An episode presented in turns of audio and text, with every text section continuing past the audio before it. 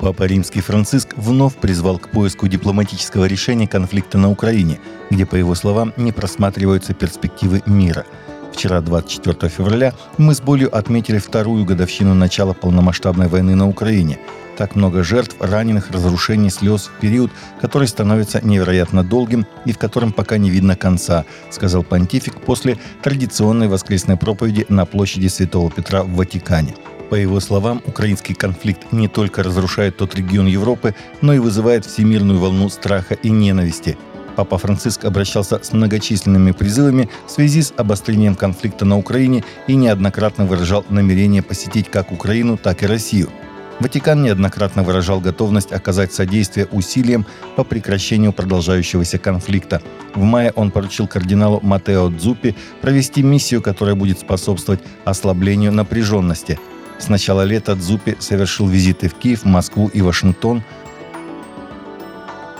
Русская православная церковь призывает участников однополых союзов к покаянию и возвращению к подлинно христианской жизни. Какая-либо социализация однополого сожительства неприемлема. Об этом сказал ТАСС, член Синодальной библейско-богословской комиссии РПЦ, ректор православного Свято-Тихоновского гуманитарного университета протеерей Владимир Воробьев – комментируя рассмотрение комиссии декларации Ватикана по этому вопросу. Все члены комиссии единодушно подтвердили традиционное для христиан отношение к греху и грешникам. Грех должен быть осужден, а грешники призываются к покаянию, то есть к борьбе и победе над грехом. Это выражает полное неприятие садомского греха и абсолютную неприемлемость какой-либо социализации однополого сожительства. Православная церковь призывает таких грешников, как и всяких других, к покаянию, и сознательному возвращению к целомудренной христианской жизни, сказал Воробьев. Отели в Сириусе создали максимальные комфортные условия для участников Всемирного фестиваля молодежи, включая меню и молельные комнаты для всех конфессий, сообщил журналистам генеральный директор сети Sirius Hotels Александр Лоскутов. Отели федеральной территории тщательно готовились к приему участников Всемирного фестиваля молодежи. По словам Бласкутова, была проделана огромная работа по обеспечению безопасности и сервиса, чтобы создать максимальный комфорт для гостей. Так была расширена зона Wi-Fi, введена ускоренная регистрация, прошли специальные тренинги для сотрудников и дополнительный набор персонала.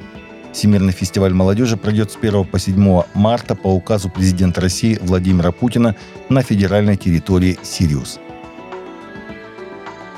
Бывший президент США Дональд Трамп заявил в четверг на съезде религиозных вещателей, что он защитит свободу вероисповедания, если вернет себе Белый дом, сказав ликующей толпе «Мы защитим христиан и мы защитим Бога на нашей общественной территории».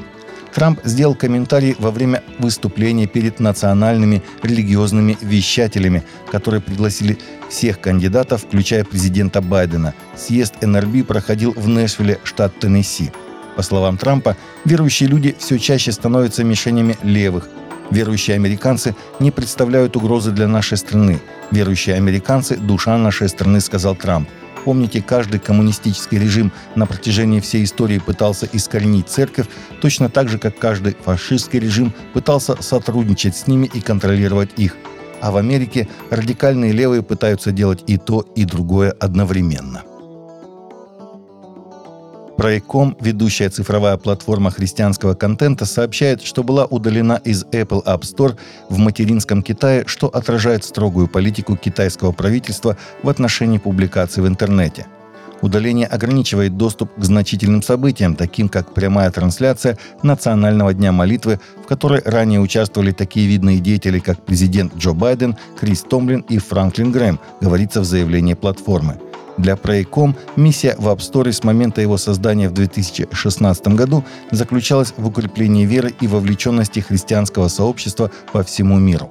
У платформы более 16 миллионов пользователей, и она предлагает широкий спектр духовных ресурсов, включая ежедневные молитвы и библейские истории.